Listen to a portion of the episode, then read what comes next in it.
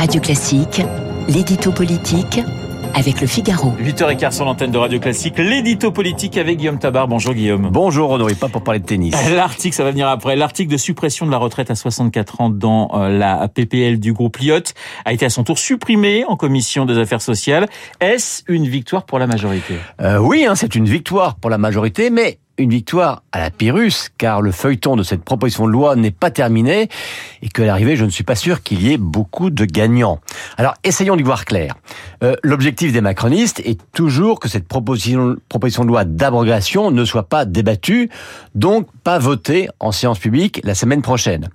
Et il faut pour cela qu'elle soit déclarée irrecevable. Et comme ça n'a pas été fait au début, ben, il faut bien se rattraper maintenant. Mais euh, Yael Braun-Pivet, la très autonome présidente de l'Assemblée, n'a pas voulu être le bras armé des manœuvres de son parti. D'où une opération en deux temps. Il a d'abord fallu euh, faire voter en commission des affaires sociales la suppression de l'article 1 qui abroge la retraite à 64 ans. Ça, c'est ce qui a été fait hier dans une ambiance électrique.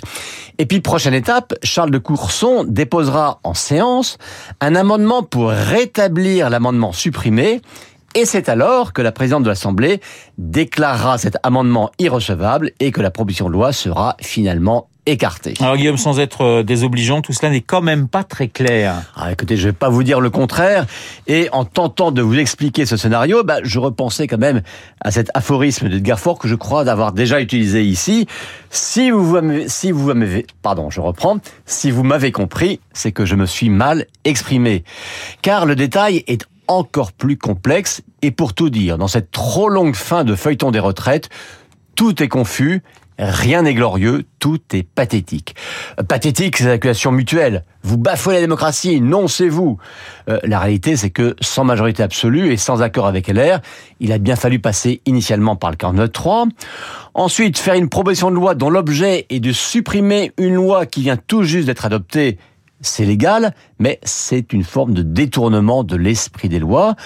Et puis cet exercice d'acrobatie avec l'article 40, toujours oublié, et puis d'un seul coup brandi.